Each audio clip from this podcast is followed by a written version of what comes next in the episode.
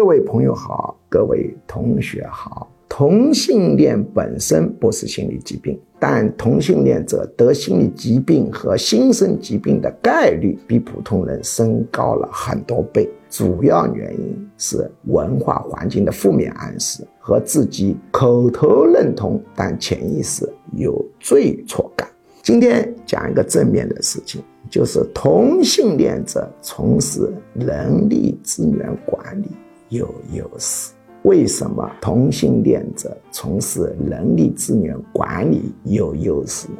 因为同性恋者洞察他人心理活动的能力更强，而这一点恰恰是从事人力资源管理中的招聘、培训、绩效评估以及组织文化建设的必备重要的特质。